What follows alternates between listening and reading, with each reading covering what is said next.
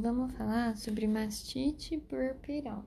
Então, o termo it, né, nos refere sempre à inflamação. Então, mastite é uma condição inflamatória da mama, que pode ou não estar tá acompanhada da infecção bacteriana, no caso.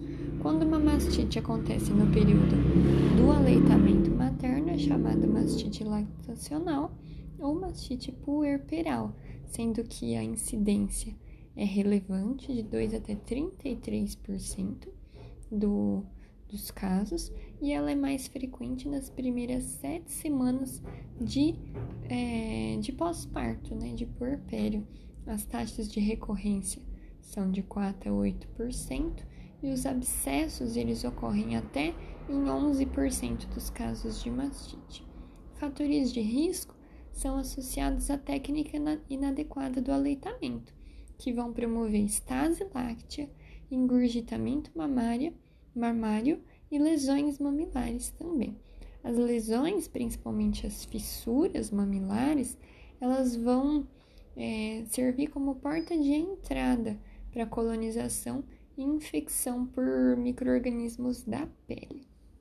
Então, a gente tem os, as condições predisponentes, condições maternas, alterações da pele, antecedentes de mastite, estresse, fadiga, anemia, desnutrição, alterações do mamilo, como sendo planos, invertidos ou com fissuras, infecções já presentes, como respiratória, paraníquia, candidíase local, uso de pomadas, protetores nos seios, antibióticos inadequados e cirurgia mamária prévia.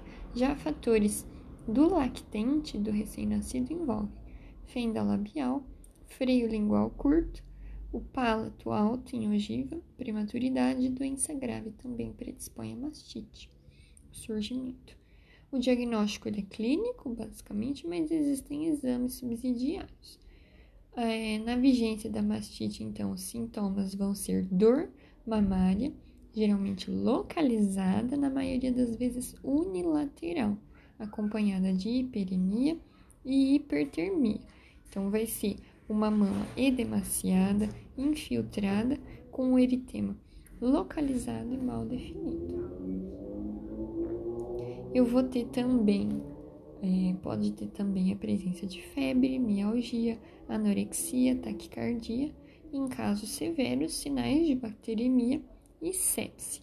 Na presença de abscessa, o exame físico eu consigo identificar a massa endurecida com ponto de flutuação, indicando então a presença desse abscesso. Como eu falei, os principais micro-organismos são as bactérias associadas à infecção e são componentes da, da pele, principalmente cutânea da, da, da puérpera. Então, o principal agente é o Staphylo aureus, mas também podem ser Staphylococcus coagulase negativo, Streptococcus do grupo A e B beta-hemolítico, a E. coli, bacterióides e também bacilos gram-negativos. A gente falou que o, o diagnóstico é eminentemente clínico, mas poderá existir alguns exames subsidiários, por exemplo, bacterioscopia. Ela é útil para guiar o diagnóstico etiológico e o tratamento, principalmente nas apresentações clínicas anômalas. Ultrassonografia, ela pode identificar edema de subcutâneo, septos, lojas, ectasia ductal, os abscessos e a sua localização especialmente nas mamas mais volumosas e engurgitadas ou nas pacientes que têm prótese mamária. Lembrar que mamografia, é, o, o, principal exame é o ultrassom. A mamografia ela é menos recomendada, ela não é feita na fase aguda, especialmente devido à dor, né? Principalmente a dor da paciente, ela não consegue elucidar muita coisa. O principal diagnóstico diferencial da mastite puerperal é o próprio engurgitamento mamário, porque ele é extremamente frequente também. No entanto, para a gente tentar diferenciar esses dois quadros, lembrar que no engurgitamento mamário eu vou ter, geralmente ele é bilateral, acomete ambas as mamas, ela vai apresentar eritema generalizado, lembrar que na mastite costuma ser localizado, E aqui no engurgitamento, os vasos, tanto venosos quanto linfáticos, estão aumentados e distendidos. Além disso, ela é mais comum mais precocemente né, na, no puerpério. A mastite entre até sete semanas pós-parto, aqui a, o engurgitamento é nos primeiros três a cinco dias pós-parto. A febre, ela costuma não estar presente na realidade, mas quando ela está presente, ela não ultrapassa 39 graus e limita-se às primeiras 24 horas pós-parto.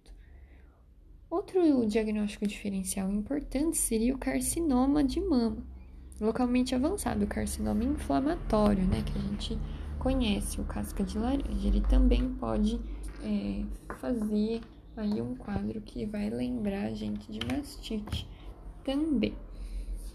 O tratamento ele é especialmente composto por medidas de suporte e antibiótico terapia, repouso e hidratação oral sempre analgesia, no caso de muita dor, é, preferindo aí paracetamol, dipirona, codeína ou anti-inflamatórios não hormonais. Não é ideal você fazer compressas nem frias nem quentes pelo risco de lesão tecidual, não, não parece ser benéfico. Os antibióticos eles devem contemplar principalmente Staphylo aureus, que é o principal agente etiológico. Pode ser utilizado, né, no caso via oral, dox, é, dicloxacilina, cefalexina, clindamicina durante 10 a 14 dias, ou amoxicilina a cada 8 horas via oral também. É, a paciente deve ser reavaliada após 24 a 48 horas do início do tratamento. Casos complicados, poderá ser realizado oxacilina, cefoxitina e para cobrir anaeróbicos, clindamicina ou metronidazol. Caso haja eliminação de pus pelo mamilo ou dor intensa não controlada, se recomenda suspender o aleitamento. Então, assim, super importante. O aleitamento materno ele tem que ser mantido mesmo na vigência da antibiótico terapia. Quando que você suspende o aleitamento? Nessas duas situações, ou quando tem saída de pus pelo mamilo, ou quando a dor ela continua intensa e mesmo com as medidas iniciais que a gente tomou, com os analgésicos, com o repouso, hidratação, antibióticos, mesmo assim não está resolvendo e aí você interrompe temporariamente o aleitamento. Você pode fazer aí, inclusive, medicações inibidoras de secreção de prolactina, como a bromocriptina e a cabergolina para depois, então, para inibir mesmo essa lactação, recuperar a paciente e depois retornar. Se tem abscesso, abscesso é igual a drenar. Então, presença de abscesso sempre indica drenagem dessas lesões, de preferência guiada por ultrassom. Nas evoluções desfavoráveis, essa drenagem ela deverá ser cirúrgica com anestesia geral, inclusive. A profilaxia de mastite envolve uma técnica adequada de amamentação, prioritariamente, né? Os mamilos planos e invertidos pode-se fazer exercícios, como os exercícios de Hoffman, com movimentos circulares e extrusão do mamilo para você evitar essas inflamações.